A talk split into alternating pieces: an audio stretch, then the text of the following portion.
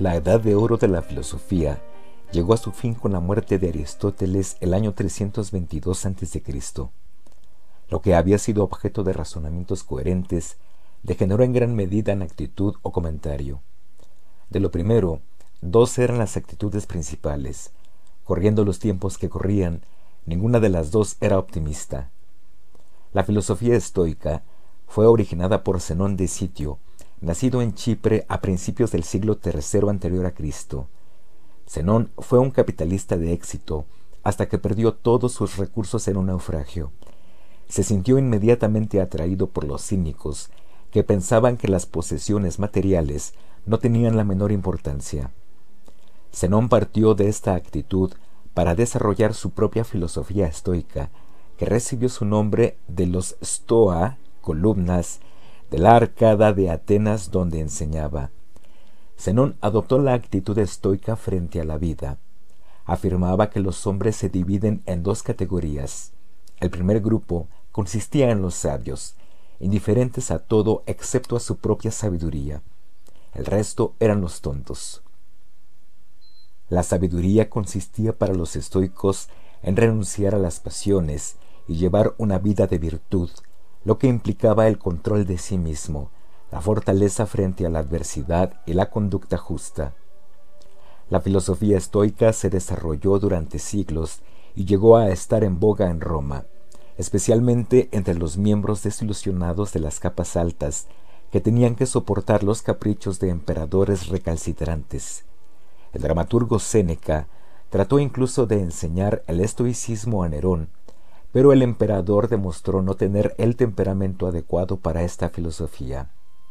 Finalmente, en el segundo siglo después de Cristo, el estoicismo fue adoptado por el emperador Marco Aurelio, que escribió una serie de meditaciones bastante pomposas y banales durante sus largas campañas contra los bárbaros transdanubianos. Otras posturas filosóficas similares dieron origen a los cínicos antes mencionados y a los escépticos, que pensaban que no sabía nada, pero que no veían ninguna contradicción en enseñar esto.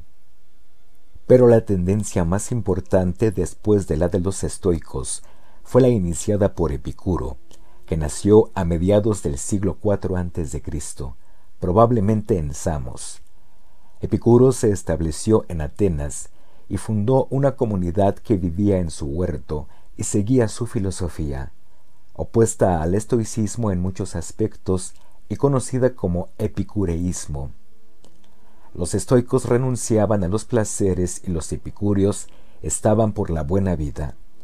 Pero el propio Epicuro pensaba que la buena vida consistía en la sencillez extrema, en vivir a pan y agua, con quizá un poco de queso los días de fiesta. Su objetivo era el de alcanzar una vida libre de todo sufrimiento. El sexo, la bebida, las ambiciones de todo tipo traían como resultado resacas y decepciones, el sufrimiento en suma, y lo mejor era evitar sus causas.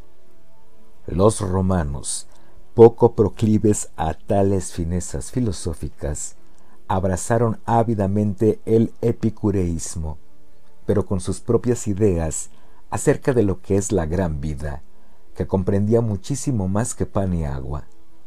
De este modo se corrompió el epicureísmo, adquiriendo la connotación de permisividad egoísta que mantiene hasta el día de hoy. Casi todos los demás filósofos de este periodo se concentraban en la obra de sus grandes predecesores y su actividad consistía principalmente en comentarlos, analizarlos y reelaborarlos, y en la sofistería. Los más destacados de entre estos nada originales filósofos eran los seguidores de Pitágoras y Platón. El más grande de estos últimos fue Plotino, que desarrolló la tendencia religiosa del platonismo, incorporando diversos rasgos místicos. Al final, su filosofía apenas podía ser reconocida como platonismo, por lo que se la denominó neoplatonismo. El acontecimiento intelectual más importante de los primeros siglos después de Cristo fue la difusión del cristianismo. Este sirvió de barrera a todo desarrollo filosófico serio hasta la llegada de Agustín.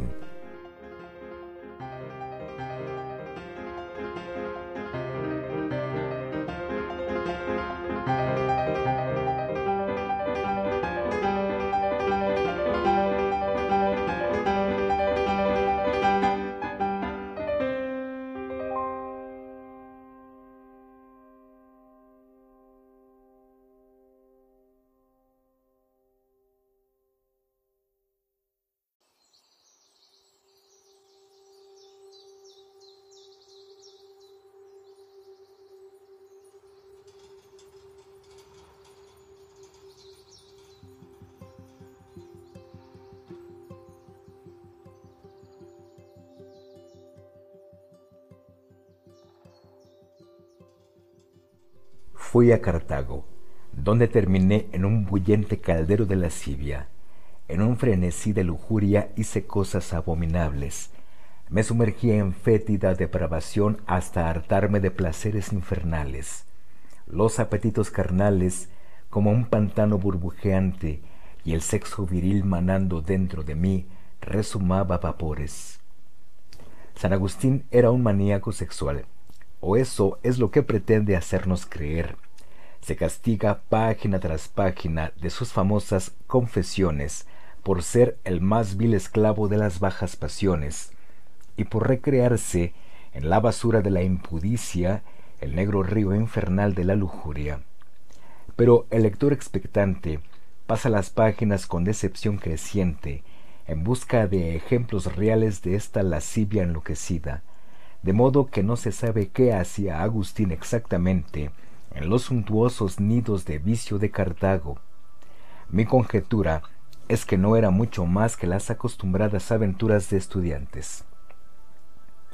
Pero no se puede negar que Agustín tenía un problema con el sexo, tenía un impulso sexual fuerte y probablemente disfrutó de él cuando lo ejercitó pero a la vez su mente deseaba fuertemente la castidad.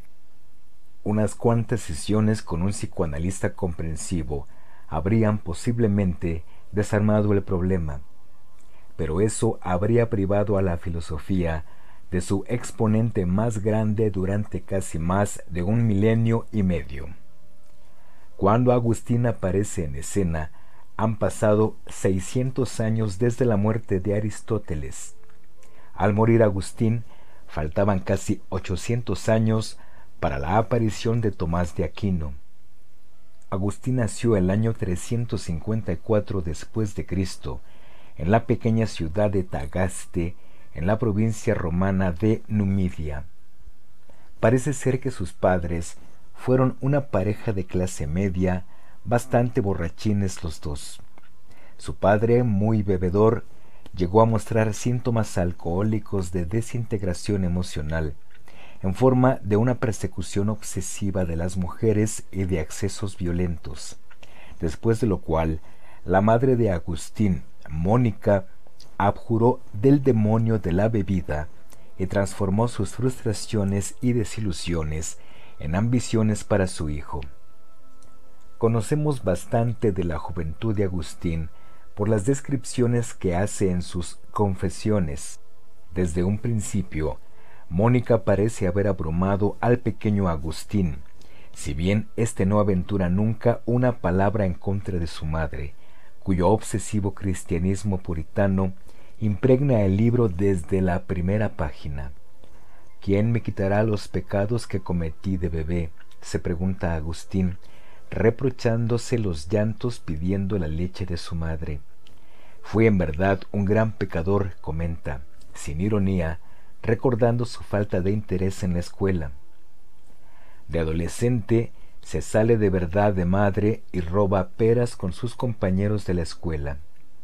Esta vil iniquidad da lugar a una orgía de autoflagelación que continúa hasta el final del capítulo, un alma sucia expulsada del firmamento hasta las profundidades del abismo, etc. Prosigue de similar tenor otros seis capítulos antes de terminar. ¿Quién podría desenredar esta retorcida maraña de nudos? Me estremece la sola idea de recordarlo o de pensar en tamaña abominación. ¿De qué Dios habla? Los lectores con inclinación a la psicología encontrarán connotaciones simbólicas en el sacudir el fruto del árbol del muchacho. Pero esta sería una explicación chata y poco informativa. Mamá era, en definitiva, el villano de la historia. No hay duda ninguna de que Mónica manejaba la vida familiar.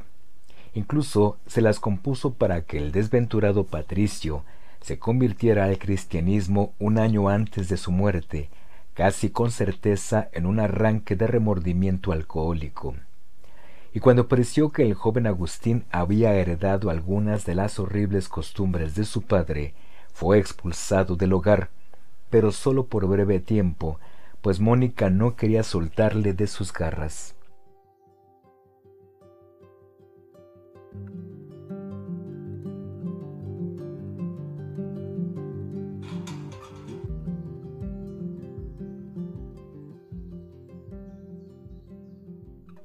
Mientras tanto, Agustín seguía luchando con su problema. Desesperado, se volvía a veces hacia Dios, implorándole conmovedoramente, Señor, dadme la castidad, pero no ahora. No quería que Dios le curara demasiado pronto de la enfermedad de la lujuria, que deseaba satisfacer, no apagar. Agustín era un muchacho sumamente brillante, y Mónica tenía ambiciosos proyectos para él. Antes de morir Patricio, había reunido el dinero suficiente para que el chico prosiguiera su educación en Cartago. Allí, lejos de su madre, Agustín tuvo varias experiencias en burdeles y se aficionó al teatro. Se puso a vivir con una mujer con quien había de mantener una relación amorosa larga y fiel y que tuvo de él un hijo fortuito. Pero Agustín no era un simple pedante con problemas. La turbulencia que le arrastraba a tales extremos de lascivia y de envilecimiento le impulsaba con igual fuerza a descubrir la verdad acerca de sí mismo. ¿Por qué se comportaba de tal manera? ¿Cómo podía ser tan total y despreciablemente vil y sucio, y al mismo tiempo anhelar la pureza con ansia semejante? No se contaba con la psicología que podría haberle reducido a una normalidad vulgar y el cristianismo que le ofrecía su madre parecía demasiado simple para satisfacer su exigente intelecto. Lo que necesitaba era una explicación convincente de sus dificultades, lo bastante profunda para que él pudiera creerla. Comenzó a leer a Cicerón y se sintió enseguida atraído por la filosofía. Fue Cicerón un graduado de la Academia de Platón, quien le enseñó el difícil negocio de pensar adecuadamente. Pero Cicerón no ofrecía soluciones. Agustín encontró lo que buscaba en el maniqueísmo. Esta secta casi cristiana había sido fundada un siglo antes por un persa llamado Mani, que había pretendido ser el Espíritu Santo y había sido crucificado por adoradores del fuego. El maniqueísmo era en esencia dualista y sus partidarios creían que el mundo es producto del conflicto entre Dios y el mal. El alma humana es luz, atrapada en la oscuridad de la que debe tratar de liberarse. Esta era una creencia hecha a la medida para Agustín en la situación en que se encontraba, aunque había sido proscrita como herejía por la Iglesia cristiana. Agustín se entregó al maniqueísmo con los brazos abiertos.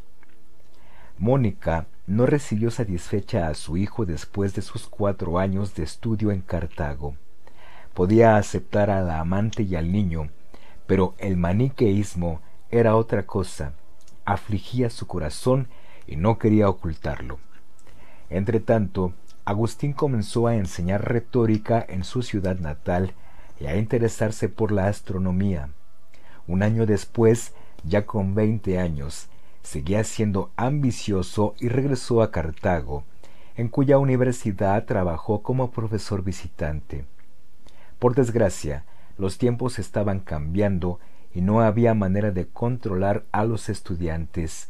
los problemas de disciplina eran tan grandes que la enseñanza resultaba virtualmente imposible. Agustín decidió ir a Roma con su amante y su hijo en busca de trabajo. Ya por entonces, Agustín comenzaba a albergar dudas acerca del maniqueísmo. Los últimos descubrimientos en astronomía no casaban con las explicaciones mitológicas de los cielos que ofrecían los maniqueos. Agustín recibió la visita del obispo Fausto, el sabio maniqueo, y juntos discutieron sobre estos temas, pero el buen obispo hubo de confesar que no tenía respuestas, lo cual hizo meditar a Agustín. Madre no aprobaba el proyecto viaje a Roma y se trasladó a Cartago para hacerlo saber. Hubo una escena en el puerto antes de que el barco se hiciera a la mar con Mónica abrazada a mí con toda su fuerza, con la esperanza de que o bien yo regresaba a casa o bien la llevaba conmigo. Finalmente, Agustín persuadió a Mónica de que el barco zarparía el día siguiente, de modo que ella se fue a visitar la capilla vecina de San Cipriano, y Agustín se hizo a la vela aprovechando la oscuridad de la noche dejándola sola con sus oraciones y sus lágrimas.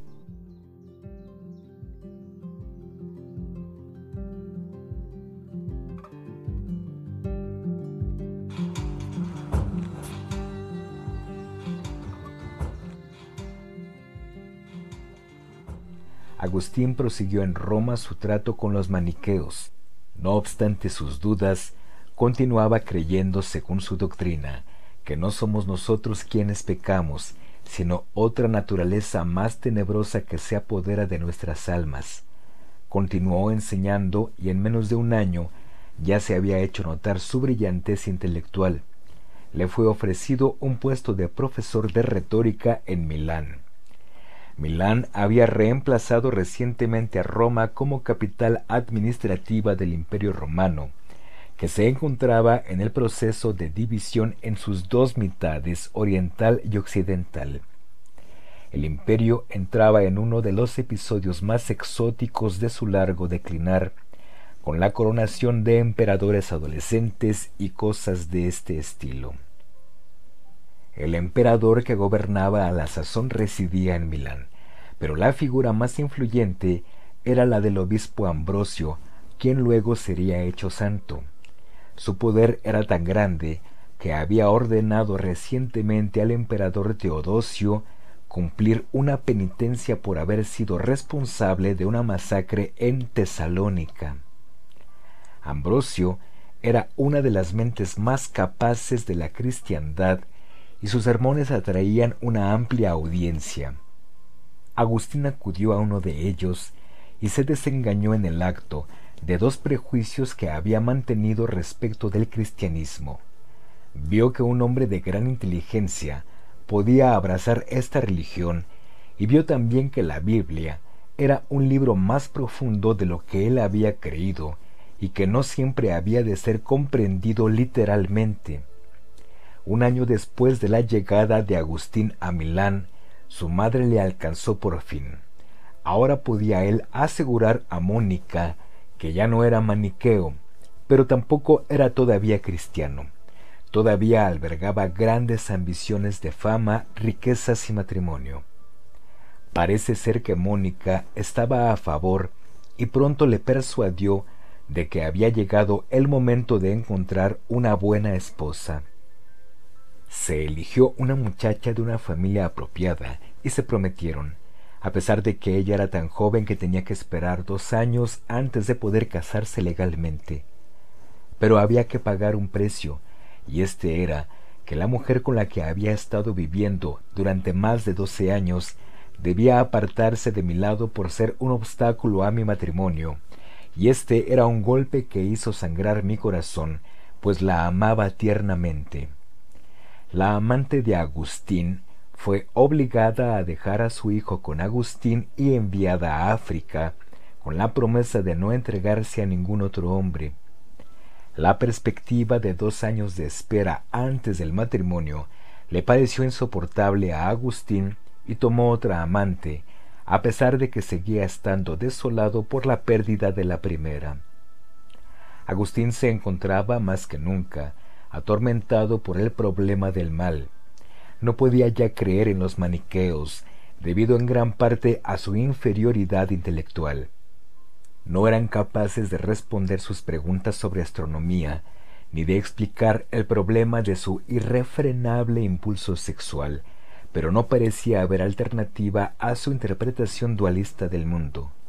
El alma de la luz dentro de él permanecía, indefensa y fuera de su control, en las garras de la oscuridad. Sin embargo, la mera noción de dualismo le resultaba cada vez más inaceptable. Entonces descubrió los escritos de Plotino,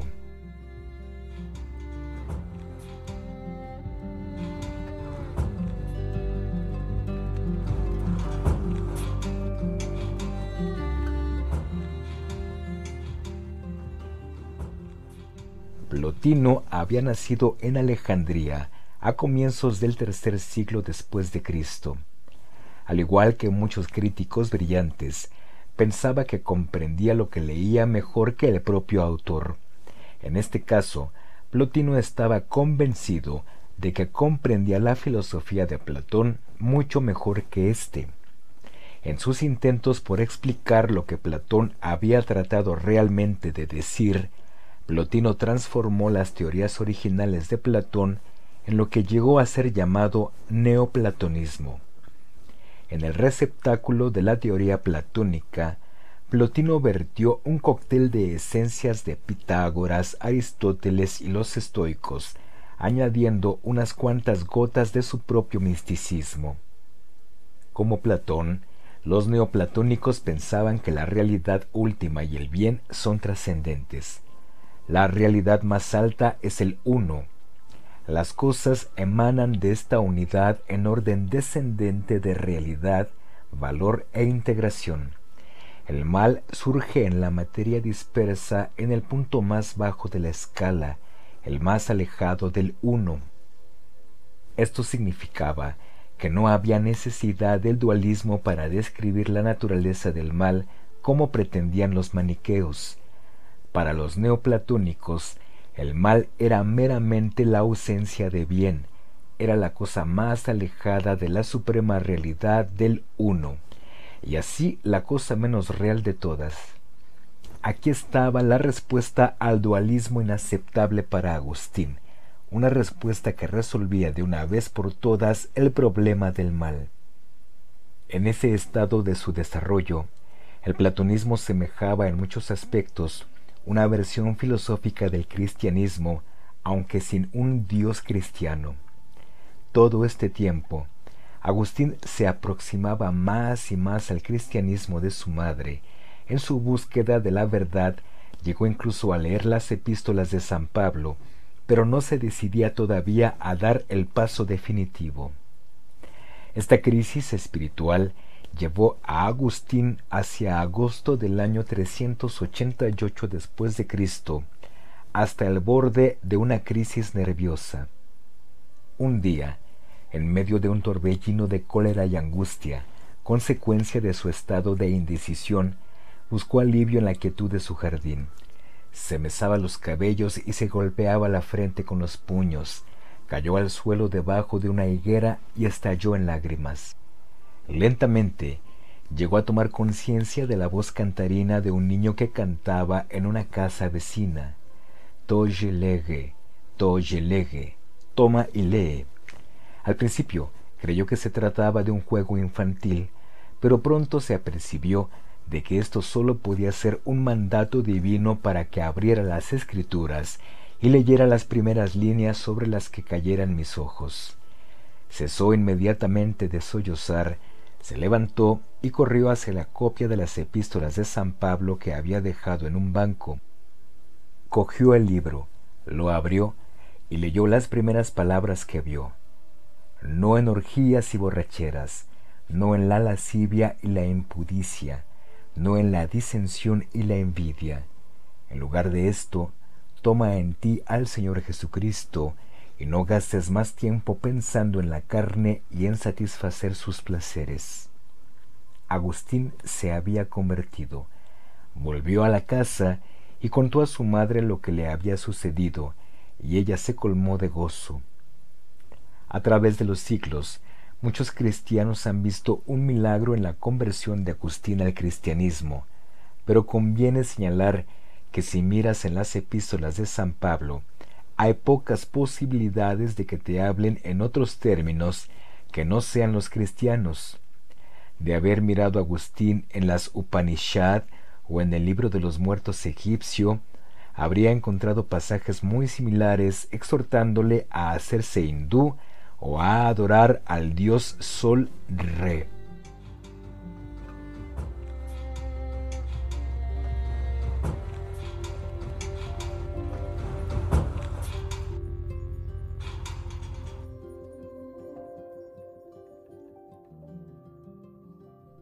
Agustín renunció a la enseñanza y desechó la idea de matrimonio. El sábado antes de la Semana Santa del 387 fueron bautizados él y su hijo Adeodato por Ambrosio en Milán. Agustín y su madre decidieron regresar a Numidia, pero cuando se disponían a embarcar en el puerto de Ostia, Mónica enfermó de fiebres. Agustín hizo lo que pudo por cuidarla, pero su misión se había cumplido y expiró. La madre de Agustín fue canonizada años más tarde y es hoy la santa patrona de las mujeres casadas.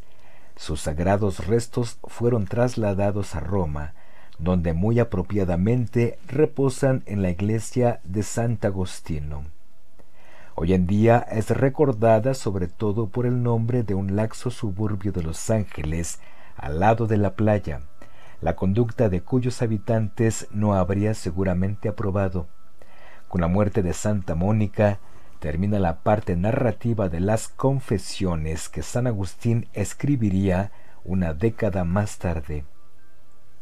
Agustín se hizo a la vela hacia África y regresó a Tagaste, acompañado por varios amigos devotos. Establecieron una comunidad para llevar una vida monacal. Agustín pasaba la mayor parte de su tiempo escribiendo y estudiando. A pesar de las protestas que hace de su carácter apasionado y pecador, Agustín fue esencialmente una personalidad contemplativa. Era este el tipo de vida que más le gustaba y fue durante ese periodo cuando se dedicó a pensar y a poner los cimientos de su filosofía. Agustín se había sentido particularmente impresionado por los elementos místicos del neoplatonismo y por la idea de que el más íntimo espíritu del hombre lo une a la realidad suprema. Plotino pensaba que hemos de mirar profundamente dentro de nosotros mismos para alcanzar el uno supremo, la realidad última. Esta había sido la experiencia de Agustín y ahora trataba de conciliar la doctrina de Plotino con el cristianismo de San Pablo.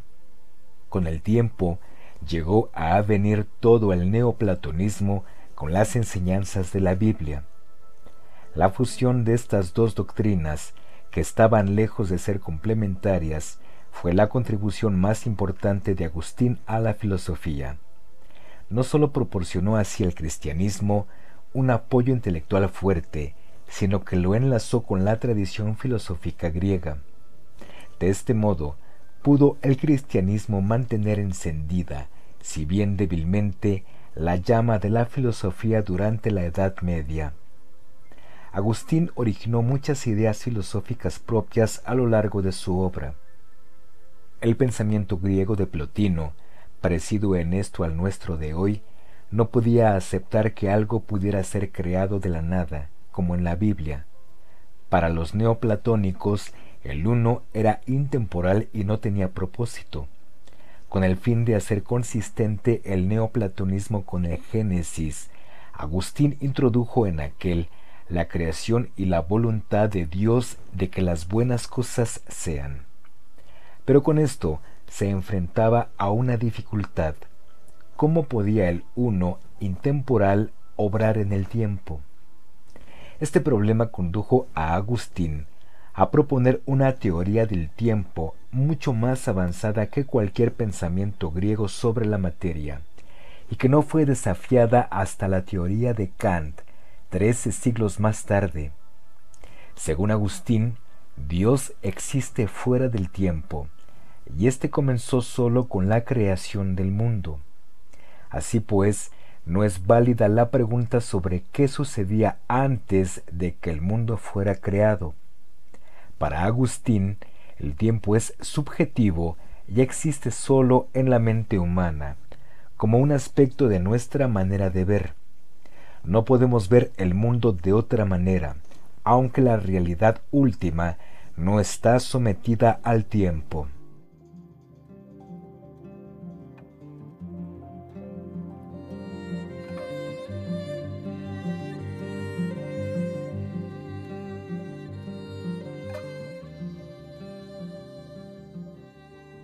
Este subjetivismo esencialmente ciego, inconsciente, llevó a Agustín a cuestionar las bases del conocimiento subjetivo. ¿Qué podemos conocer de la realidad última si está más allá de nosotros en todo sentido? Y en verdad, ¿qué sabemos? Nada con certeza, excepto que existimos y que pensamos.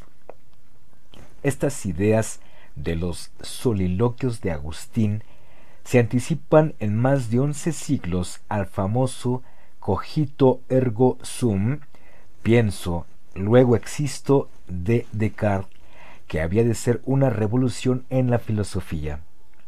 Este pasaje fue pasado por alto o no desarrollado por los sucesores medievales de Agustín, por fortuna, pues de lo contrario habrían terminado probablemente quemados en la hoguera.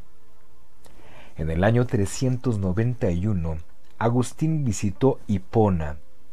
Allí, el obispo Valerio le convenció de que debía ordenarse sacerdote, obligándole a abandonar su comunidad. El anciano Valerio nombró a Agustín antes de que pasaran cinco años obispo auxiliar de Hipona, y cuando Valerio murió un año más tarde, Agustín fue encargado de todo el trabajo pastoral. En aquellos tiempos, el obispo no era sólo el sacerdote local más importante, sino también profesor de teología y juez civil. No obstante esta pesada carga, Agustín produjo una obra fecunda. Durante los dos años siguientes a su nombramiento de obispo, escribió innumerables panfletos y sermones y mantuvo una correspondencia amplia. De entonces son sus confesiones. Además de exponer las agonías sexuales de su juventud, las confesiones contienen los más profundos enunciados de fe en toda la literatura cristiana y un esbozo de su filosofía, incluyendo su original teoría del tiempo. Por desgracia, no toda la vasta producción literaria de Agustín fue de tan alta calidad. Como muchos conversos, Agustín se obsesionó con las finezas de la doctrina de la Iglesia y malgastó una buena parte de su precioso tiempo en incuriosas campañas en contra de las desviaciones del pensamiento ortodoxo. La herejía maniquea que también conocía fue particular objeto de vituperio pero no era esta la única herejía. Los donatistas, por ejemplo, formaban una secta cristiana que había alcanzado prominencia en el norte de África a principios del siglo IV, cuando rompieron con la Iglesia romana. Los donatistas sostenían que la Iglesia debía permanecer libre de toda interferencia con el Estado. Nada había de malo en ello, pero una parte central de su programa consistía en provocar una revolución en contra del Estado, a lo que seguiría la llegada de los cuatro jinetes del Apocalipsis y el fin del mundo. Guerreros campesinos, los llamados circumceliones, colaboraban con este programa social. Los donatistas veían la guerra con buenos ojos, pues demostraba la maldad del mundo Creían en una vida de penitencia y persecuciones que si tenían suerte acabarían el martirio, de modo que era muy fácil erradicarlos pues recibían de buen grado toda acción en su contra, ya que solamente confirmaba sus puntos de vista. Una buena parte de los cristianos del norte de África se habían pasado a esta herejía cuando Agustín fue nombrado obispo de Hipona, de modo que tuvo que emplear mucho tiempo polemizando y condenándolos en los términos más violentos. Más tarde, Agustín hubo de convertirse también en azote de los pelagianos. Esta secta herética había sido iniciada por un monje galés llamado Morgan. Cuando el hermano Morgan llegó a Roma, su probo espíritu galés se espantó de la laxitud moral del clero, que tendía a considerar sus votos de manera más frívola y mediterránea. Morgan descubrió pronto la causa del problema, y es que un día escuchó un sermón en el que el obispo se refería a un pasaje de las confesiones de Agustín. El pasaje citado por el obispo explicaba la opinión de Agustín de que el bien no es posible sin la intervención de la gracia divina, doctrina esta que bordeaba la idea de predestinación. Morgan se percató de que muchos utilizaban esta doctrina como excusa para la laxitud moral, pues no tenía objeto esforzarse en ser bueno si ello dependía de la intervención de la gracia divina.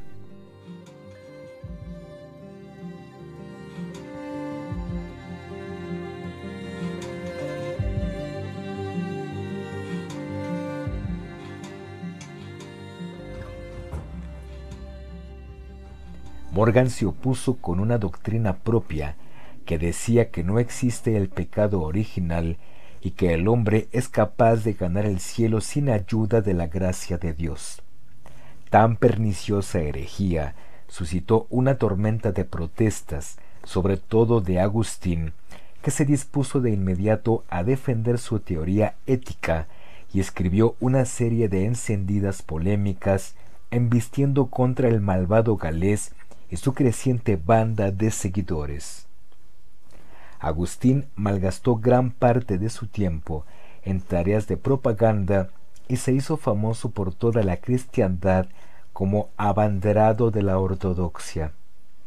Uno no puede dejar de preguntarse qué es lo que hizo que un gran pensador como Agustín dedicara tanto tiempo y energía a tamañas tonterías, pero esto no se debía a ningún rasgo psicológico individual, sino que era el síntoma de una manía colectiva que se apoderaría de la Iglesia durante muchos siglos. Desde la perspectiva de la historia, sólo podemos asombrarnos de la contumacia de Agustín y de otras grandes mentes de la época que malgastaron de tal manera su tiempo. El imperio romano se encontraba en los últimos vestigios de su colapso antes de la Edad Media, y los intelectos más finos de la cristiandad se enzarzaban en amargas controversias acerca de la intervención de la gracia divina, sobre si los niños sin bautizar iban al infierno, o sobre la necesidad de la castidad. El año 410 después de Cristo, Alarico y los visigodos victoriosos se dedicaron de manera entusiasta al saqueo de Roma. Eran estos los primeros invasores extranjeros que traspasaban las murallas de la ciudad en casi ochocientos años. La caída de Roma fue achacada a la pérdida de la fe en los antiguos dioses, cuyo culto había sido prohibido recientemente por el emperador Teodosio en aras del cristianismo. Roma mandó mientras Júpiter fue adorado. Y ya ves lo que sucede ahora. La culpa era de los cristianos.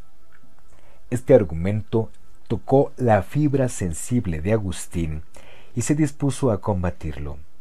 Su respuesta fue La ciudad de Dios, una obra maestra de teología y filosofía. Por desgracia, todavía más difícil de leer hoy que sus confesiones. En la ciudad de Dios, Agustín expone la primera visión cristiana de la historia, permitiendo a los cristianos aceptar la caída de Roma como parte del orden divino. A la ciudad terrena, cuyos habitantes se deleitan en el mundo temporal, opone la ciudad de Dios, una comunidad inspirada en el amor de Dios mediante la intercesión de la gracia divina. La ciudad de Dios tenía una existencia puramente espiritual y no debía ser identificada con ningún lugar de la tierra, ni siquiera con la ciudad sagrada de Roma. Estas ideas habían de tener un profundo efecto en la iglesia medieval e incluso en la Reforma. Agustín presenta una serie de argumentos ingeniosos a lo largo de la ciudad de Dios. Los cristianos no debían afligirse porque los godos victoriosos saquearan impunemente Roma.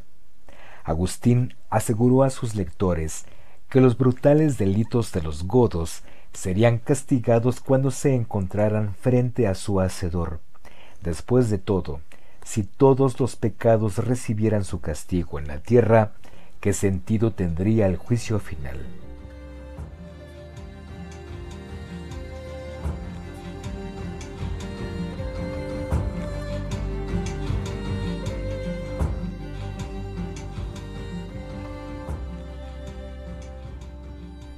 A causa de las acostumbradas preocupaciones de Agustín, la ciudad de Dios también contiene largos pasajes sobre el sexo que impresionarán al lector moderno como implausibles, ridículos o lo último en prácticas lujuriosas, según su punto de vista.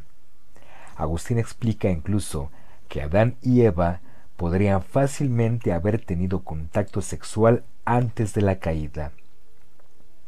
Esto podría haber tenido lugar como un acto de la voluntad sin el placer concomitante.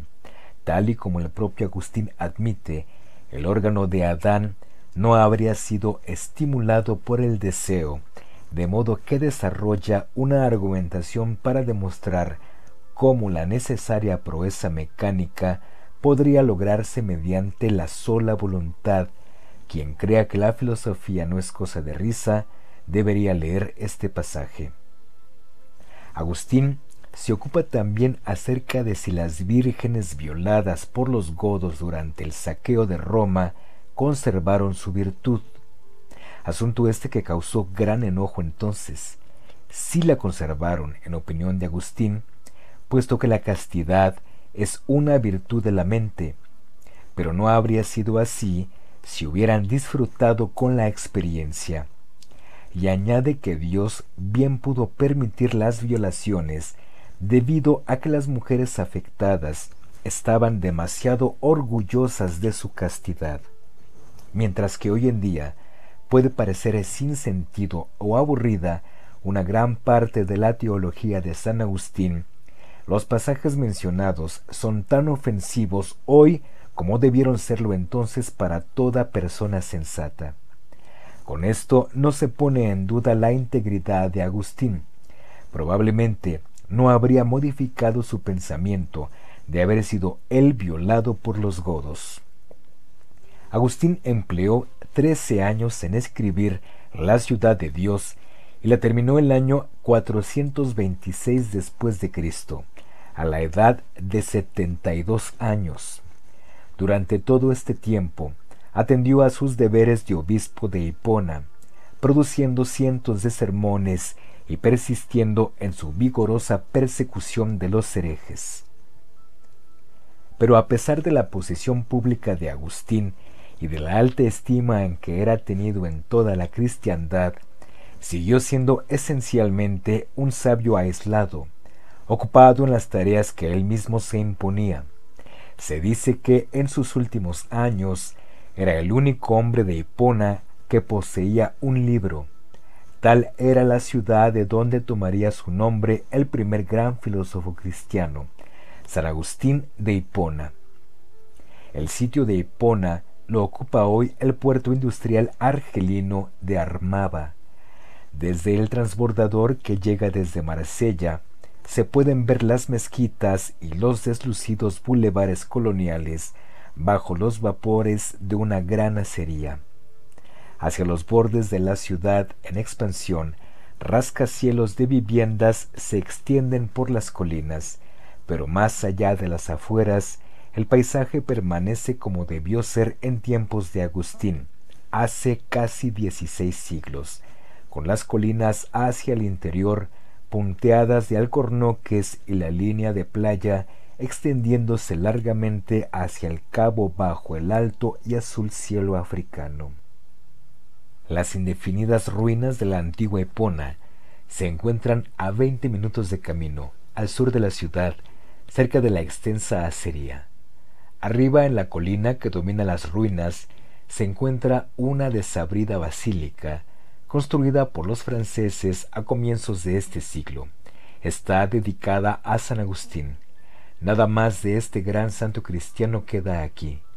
Sin embargo, a Agustín le habría parecido algo familiar el recrudecimiento del fanatismo religioso en esta moderna ciudad musulmana, pues sus aspectos fundamentalistas reflejan muchas de sus propias preocupaciones.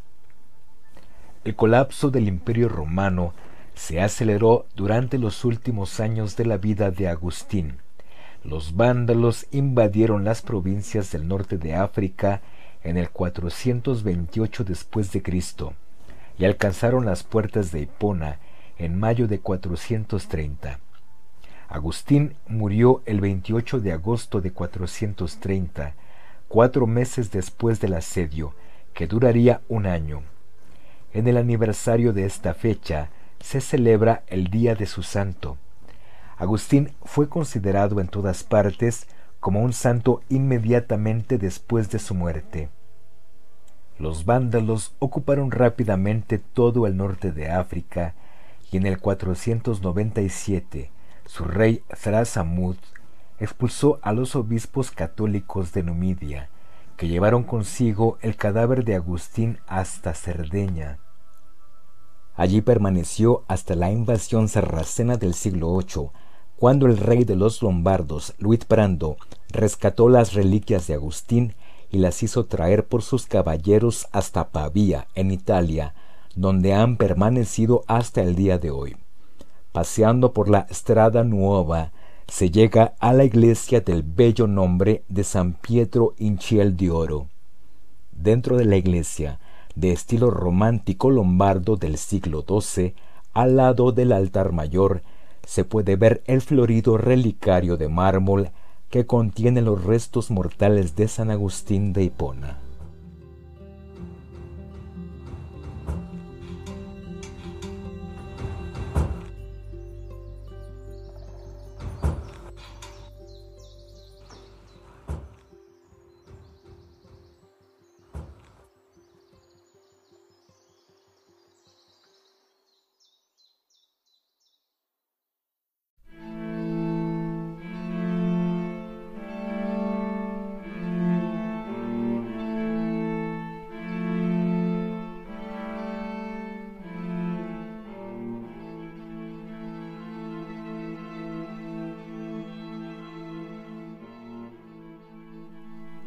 A la muerte de San Agustín, el imperio romano de Occidente estaba en los últimos exteriores de su agonía.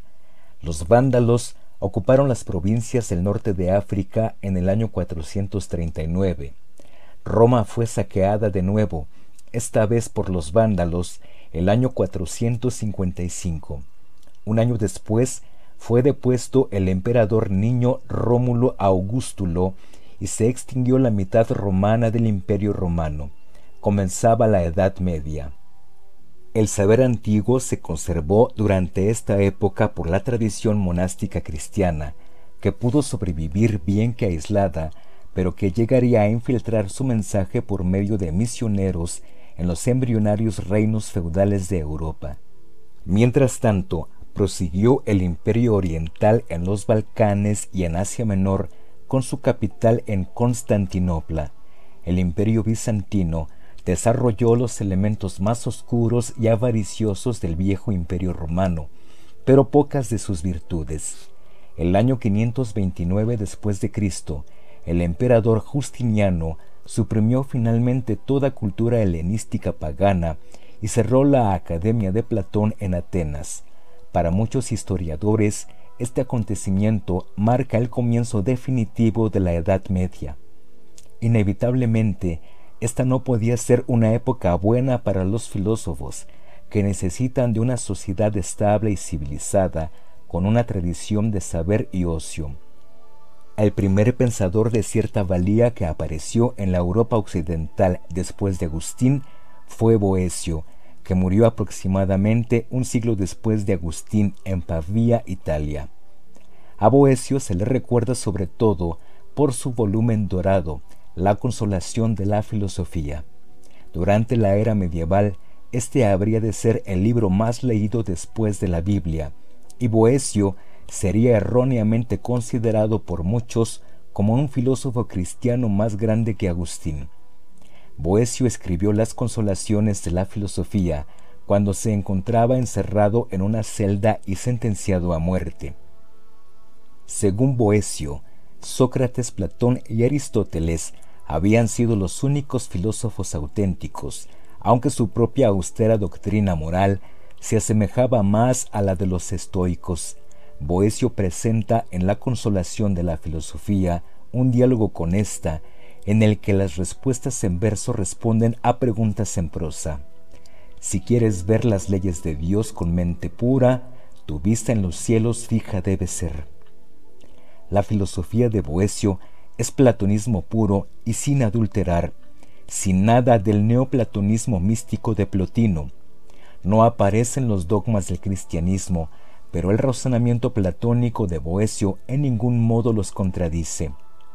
Esto muestra cuán semejante al pensamiento platónico era una buena parte del cristianismo, aunque si Boecio hubiera extendido su comparación, se habría tropezado con contradicciones flagrantes, tales como las conflictivas visiones de la creación sostenidas por los platónicos y por los cristianos.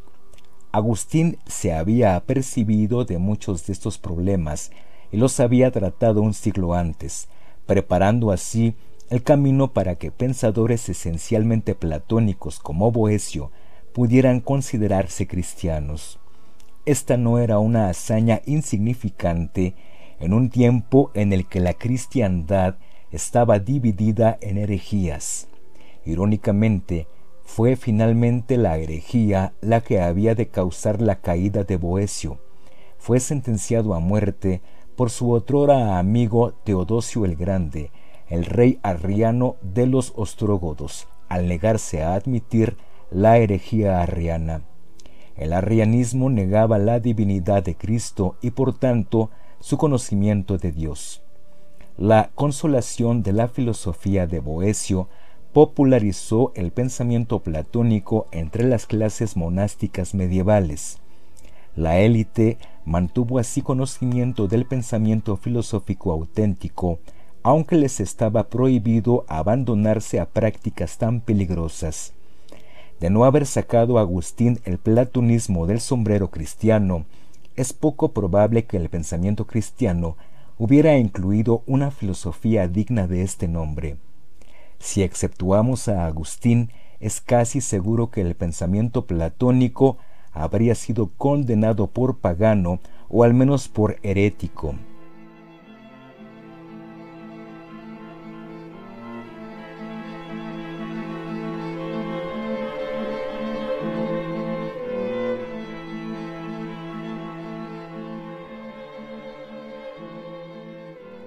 El primer verdadero filósofo de la era medieval fue Juan Escoto Erígena. Nacido a comienzos del siglo IX, probablemente trabajó durante un tiempo en la corte del rey francés Carlos el Calvo. Juan Escoto veía el hombre como un microcosmos del universo. Con sus sentidos percibe el mundo, con la razón desentraña las causas y efectos de las cosas y con el intelecto contempla a Dios. Lo que es más importante, Juan Escoto creía en la eficacia de los razonamientos puramente filosóficos. La razón era un camino para llegar a la verdad tan bueno como la teología. Como ambos eran caminos para llegar a la verdad, nunca se contradecían, pero si aparecía un conflicto, lo mejor era confiar en la razón. Escoto sostenía que la religión verdadera era filosofía verdadera y que la filosofía verdadera era también religión verdadera. Esto provocó la furia de la Iglesia y fue condenado en no menos de dos concilios como por Reich escocés. La filosofía pudo sobrevivir en la Edad Media a pesar de esta actitud. La popularidad continuada de la consolación de la filosofía de Boecio y de las confesiones de Agustín hicieron posible que la tradición monástica se mantuviera en comunicación con la tradición platónica. Si bien el corpus principal de las confesiones está dedicado a las vicisitudes espirituales de Agustín en su camino hacia la santidad, sus tres libros finales se ocupan extensamente de problemas filosóficos, cómo comenzó el mundo, qué es el tiempo, existen el pasado y el futuro, son sólo algunos de los problemas que suscita y que trata de resolver y quienes se sintieran tentados a profundizar en su obra podrían descubrir muchas ricas vetas de razonamiento auténticamente filosófico entre sus diatribas contra los herejes, explicaciones de la mecánica del sexo sin lujuria, etc. Agustín ejerció una profunda influencia sobre varios pensadores de la era medieval, el más importante de los cuales fue probablemente San Anselmo, fundador en el siglo XI del escolasticismo, la pseudofilosofía que había de regir como autoridad suprema durante toda la Edad Media. El escolasticismo fue básicamente el intento de construir un cuerpo de auténtico pensamiento filosófico sobre el fundamento del rígido dogma religioso. Lo primero estaba sujeto al razonar filosófico, mientras que lo segundo no. El razonamiento filosófico abarcaba un campo amplio y se ejercía con precisión quisquillosa, pero quien inadvertidamente se descarriaba y cuestionaba el dogma podía acabar quemado en la hoguera. El objetivo principal del debate filosófico era el de demostrar que el oponente había cometido el error cardinal de contradecir el dogma la filosofía se convirtió en un peligroso juego de poder para los pocos que eran brillantes y ambiciosos. Estas consideraciones no son tan frívolas e irrelevantes como pudiera parecer, y una vez más, Agustín tiene alguna responsabilidad. Los antiguos griegos veían de buen grado el diferir en asuntos filosóficos. Diógenes el estoico ridiculizaba a los miembros de la Academia de Platón, pero eso era todo.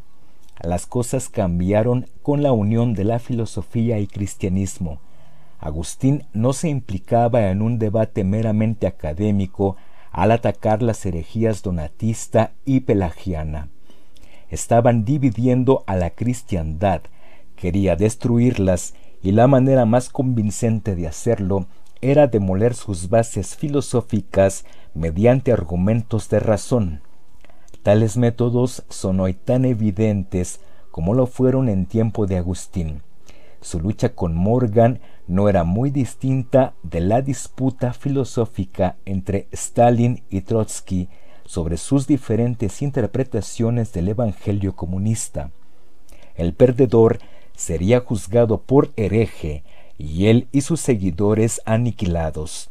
La mayoría de las batallas propagandísticas entre dogmas rivales han intentado ganarse los corazones y las mentes.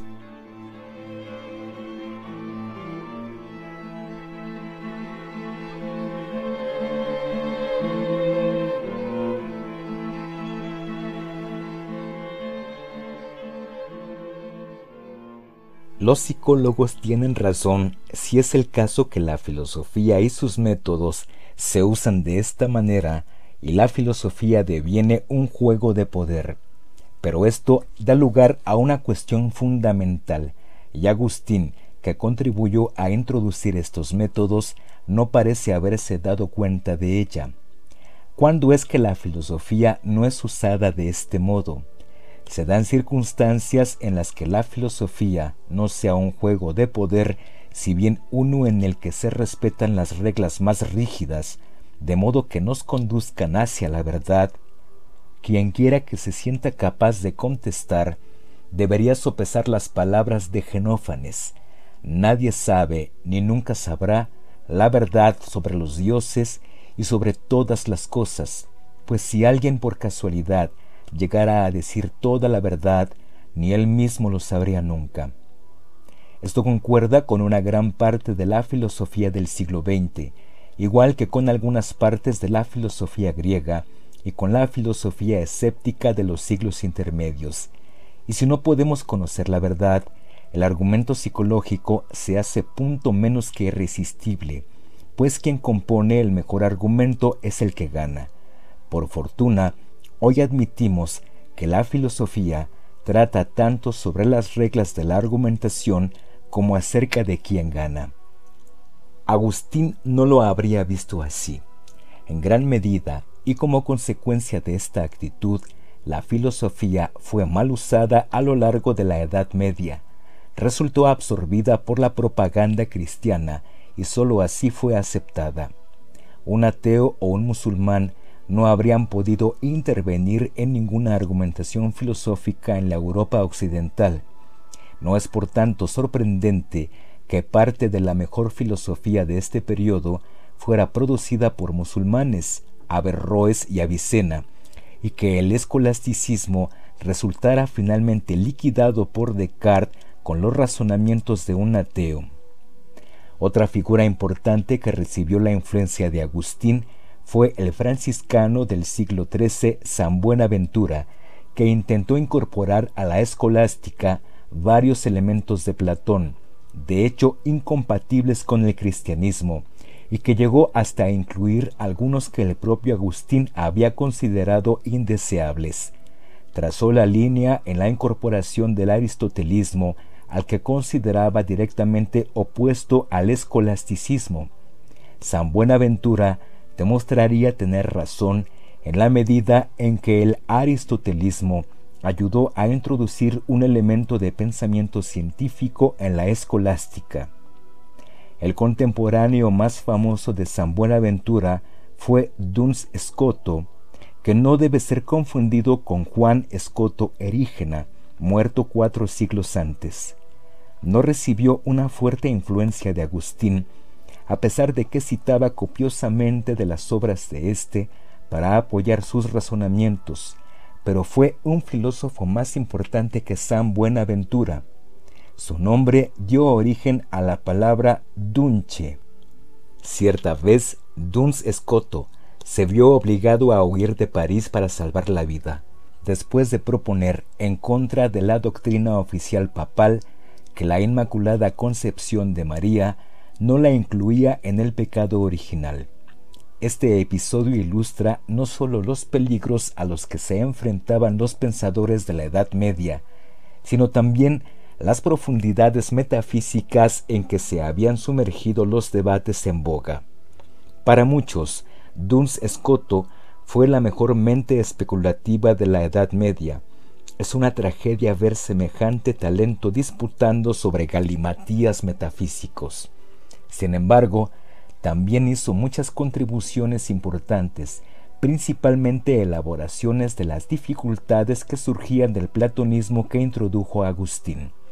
Por ejemplo, la distinción que hizo Duns Scoto entre las propiedades esenciales y las accidentales de una cosa supusieron un avance lógico importante. Argumentos de este calibre habían sido casi inexistentes desde Aristóteles quince siglos antes. Duns Scoto demostró que la lógica puede ser usada como una herramienta práctica, si bien no se hizo ningún uso de esto durante varios siglos, debido al talante no científico de la época.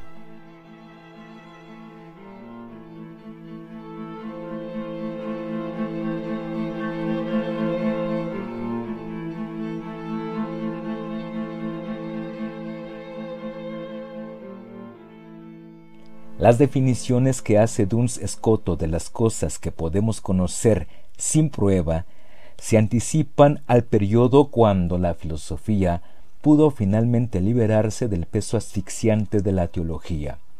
Según Duns Scoto, hay tres clases diferentes de conocimientos sin prueba. Primero, los principios que conocemos por sí mismos. Segundo, las cosas que conocemos por la experiencia. Y tercero, los actos que nosotros mismos ejecutamos. Duns Scoto llegó a hacerse enemigo de Tomás de Aquino, el más grande de todos los filósofos medievales. Aquino no recibió influencias de Agustín, pero su contribución más importante es notablemente similar. Mientras que Agustín adaptó el pensamiento platónico al dogma cristiano, Aquino pudo conciliar las obras de Aristóteles con las enseñanzas de la Iglesia. Muchas de estas obras habían reaparecido en Europa occidental solo recientemente, como resultado en gran medida de filósofos musulmanes como Averroes. Así se completó el círculo de la filosofía. Lo mejor del antiguo pensamiento griego se incorporaba al escolasticismo. El resultado fue desastroso. La naturaleza esencialmente clara y fluida del pensamiento especulativo griego se heló en un rígido glaciar de metafísica cristiana que avanzaba a pasos imperceptibles. La consecuencia fue una maravilla formidable, comparable en proporción y esplendor a una catedral gótica. Uno tenía que observar esta vista como un turista, pasmado. Quienes desearan conocer más debían adherirse a una visita guiada pero todo el que intentara explorar esta maravilla por sí solo podía desaparecer por una grieta de herejía, para no ser visto nunca más. No se puede culpar a Agustín de tal resultado, pero fue él quien primero puso la filosofía en esta dirección.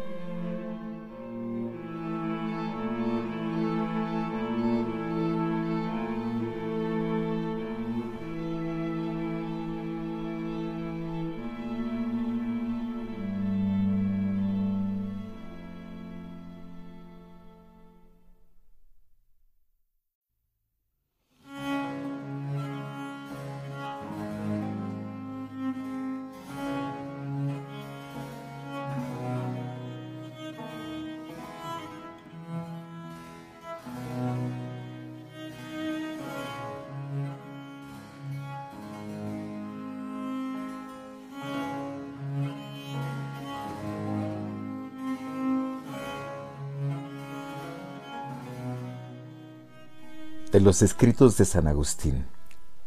Dadme la castidad, pero no ahora. Confesiones, libro 8, capítulo 7.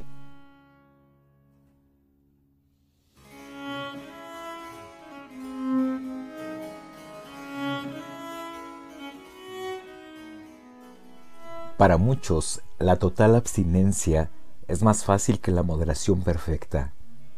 Confesiones, libro 8, capítulo 7.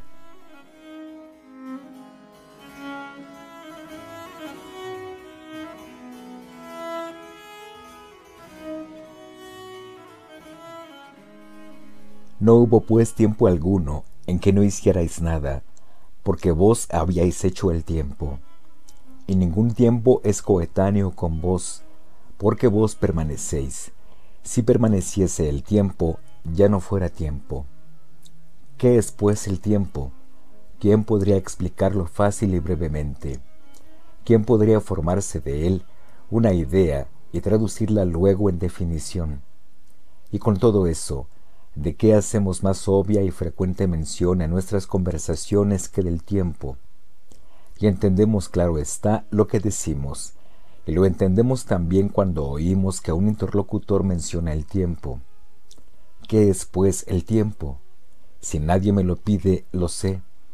Si quiero explicarlo a quien me lo pide, no lo sé. No obstante, con seguridad, digo que si nada pasara, no habría tiempo pasado, y si nada acaeciera, no habría tiempo futuro, y si nada hubiese, no habría tiempo presente. Estos dos tiempos, pues, el pasado y el futuro, ¿cómo son? Puesto que el pretérito ya no es, y el futuro no es todavía. Mas el presente, si siempre fuese presente y no pasara a pretérito, ya no fuera tiempo, sino eternidad. Si el presente, pues, para ser tiempo, tiene que pasar a pretérito, ¿cómo podemos afirmar que es si su causa de ser es que será pasado, de tal manera que no decimos con verdad que el tiempo es, sino porque camina al no ser. Confesiones, libro 11, capítulo 14.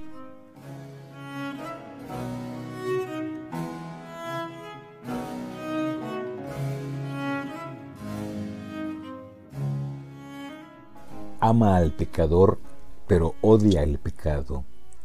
Carta 211 en Patrologiae Latine, 1845, volumen 33.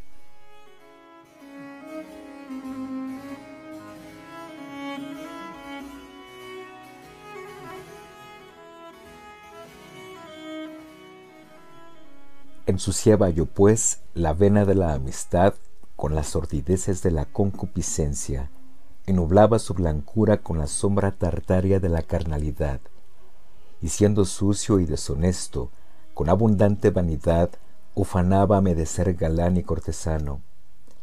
También me despeñé en el amor en que deseaba ser cautivo.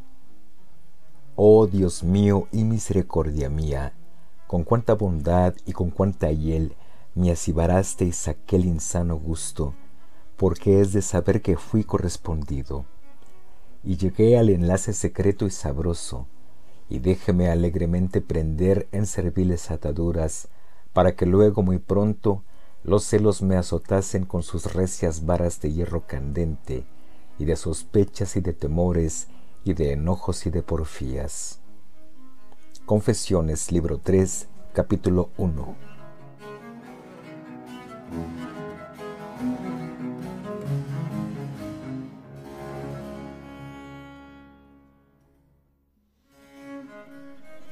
Llevábanme tras sí las representaciones teatrales, llenas de las imágenes de mis miserias y de los atizaderos de mi propio fuego. ¿Por qué será que el hombre en el teatro quiere dolerse contemplando escenas luctuosas y trágicas que de ninguna manera querría padecer personalmente? Y con todo eso quiere sufrir dolor el espectador y aquel dolor constituye su deleite. ¿Qué es esto sino una miserable locura? pues tanto es más viva la emoción de cada cual, cuanto menos curado está de tales pasiones, si bien aquello que cuando él lo padece se llama miseria, compartido con otros se llama lástima. Confesiones, libro 3, capítulo 2.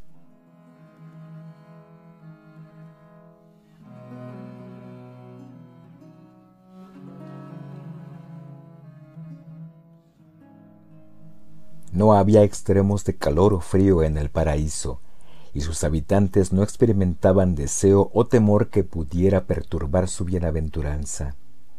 Un hombre y su esposa se hallaban en fiel compañía, basada en el amor y en el respeto mutuos, y en la obediencia sin tacha a los mandamientos. Cuando la humanidad se encontraba bendecida por tal facilidad y abundancia, habría sido posible sembrar la semilla de los hijos sin sucia lujuria. Los órganos sexuales serían excitados hasta la necesaria actividad sólo por el poder de la voluntad, así como la voluntad controla otros órganos. Entonces, sin haber sido incitado por el atractivo de la pasión, el marido podría haberse liberado en el seno de su esposa, en completa paz de la mente y tranquilidad del cuerpo. Esa parte de su cuerpo no activada por la pasión tormentosa, sino puesta en servicio por el uso deliberado del poder cuando surge la necesidad, la semilla depositada en su seno sin pérdida de la virginidad de la esposa. De este modo, podrían los dos sexos unirse para la impregnación y concepción por un acto de voluntad en lugar de por un deseo lujurioso. La ciudad de Dios, libro 14, capítulo 26.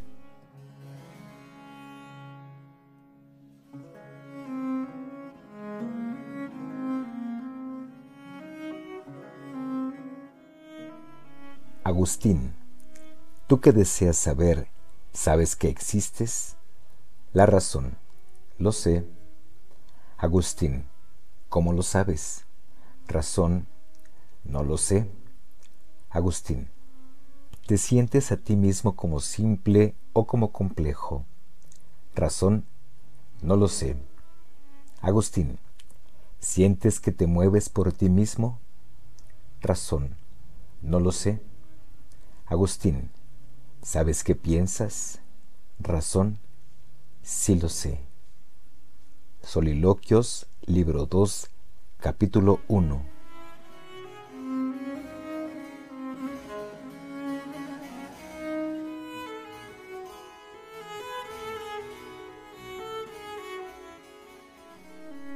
La certeza de que existo, de que lo sé y de que ello me contenta, es conocida independientemente de cualquier fantasía o contradicción. No temo respecto de estas verdades ningún argumento propuesto por los académicos. Si dicen que si te equivocas, respondo, aunque me equivoque, existo. Un ente no existente no puede equivocarse, por lo tanto, debo existir si me equivoco. Si el equivocarme prueba que existo, ¿cómo puedo equivocarme al pensar que existo si mi error confirma mi existencia? Por tanto, para equivocarme tengo que existir, pues incluso si me equivoco, no se puede negar que no me equivoco en mi saber de que existo. Por tanto, tampoco me equivoco en saber que sé, pues del mismo modo que sé que existo, sé también que sé y cuando me siento contento a causa de estos dos hechos, puedo añadir con igual certeza esa alegría a las cosas que sé, pues no me engaño acerca de mi alegría, porque no me engaño acerca de las cosas que amo. Aunque estas cosas fueran ilusorias, quedaría siempre el hecho de que amo las ilusiones. La ciudad de Dios, libro 11, capítulo 26.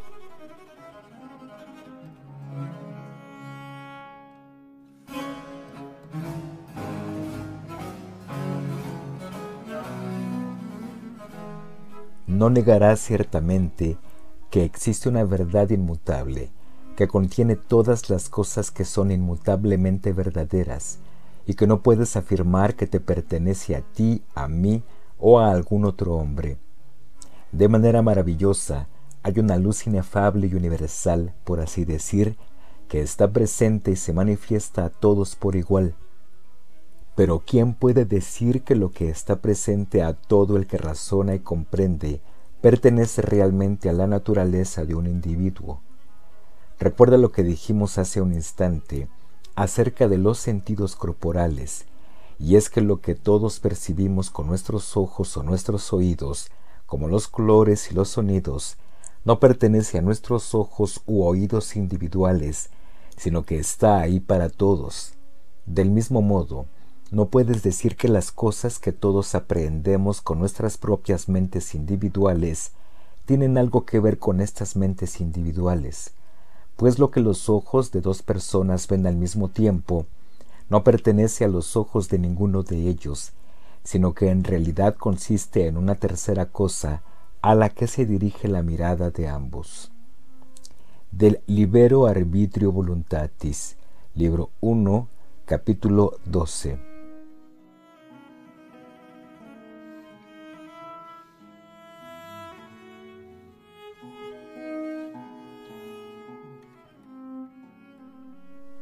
Voy a responder a quien pregunta, ¿qué hacía Dios antes que hiciese el cielo y la tierra?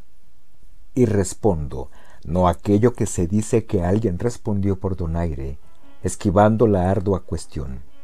Para los sauríes de la profundidad preparaba infiernos muy profundos. Una cosa es ver y otra cosa es reír.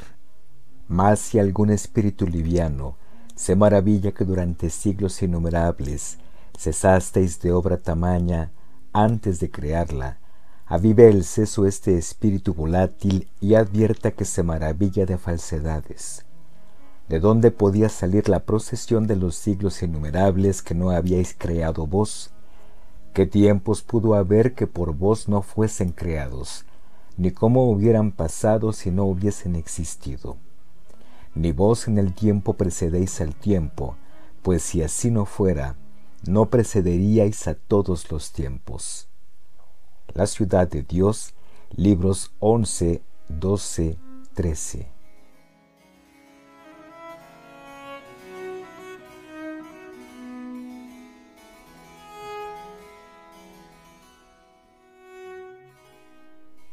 No os confiesa mi alma en verídica confesión, que yo mido el tiempo. Así que, Señor Dios mío, yo mido y no sé lo que mido. Mido el movimiento del cuerpo por el tiempo. ¿Acaso no mido el tiempo mismo? Es que mediría el movimiento del cuerpo, su duración, el tiempo que consume en ir de un punto a otro si no midiese el tiempo en que este movimiento se opera. Al mismo tiempo, ¿de dónde lo mide? Por ventura con un tiempo más breve medimos un tiempo más largo, como por el espacio de un codo medimos la longitud de una viga, así se nos ve medir la duración de una larga por la duración de una breve, diciendo que la primera es el doble de la segunda. De la misma manera, medimos la longitud de los poemas por el número de versos. Mas aún así no llegamos a una medición fija del tiempo, puesto que puede acontecer que un verso más breve, pronunciado con mayor lentitud, resuene más prolongadamente que otro más largo que se recite atropelladamente. Por ello me pareció que el tiempo no era otra cosa sino una extensión, una extensión de yo no sé qué, y maravilla fuera si no lo fuera del mismo espíritu. Confesiones, libro 11, capítulo 26.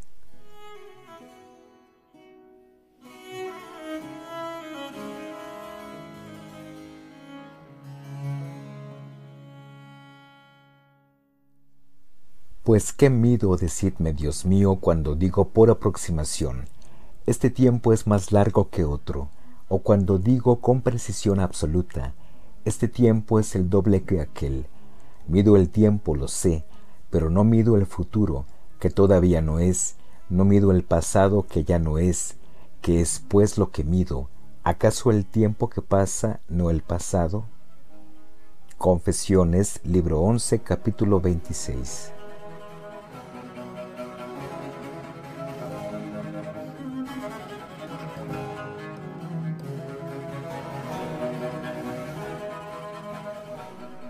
En ti, Espíritu mío, mido el tiempo.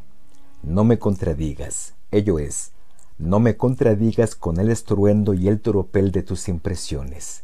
En ti, repito, mido el tiempo, la impresión que dejan en ti las cosas transitorias, aun cuando han pasado ya, permanece. Esta impresión es la que yo mido cuando está presente, no las realidades que pasaron y la produjeron, esta impresión mido cuando mido el tiempo, pues o esta es el tiempo o no mido el tiempo. Confesiones, libro 11, capítulo 27.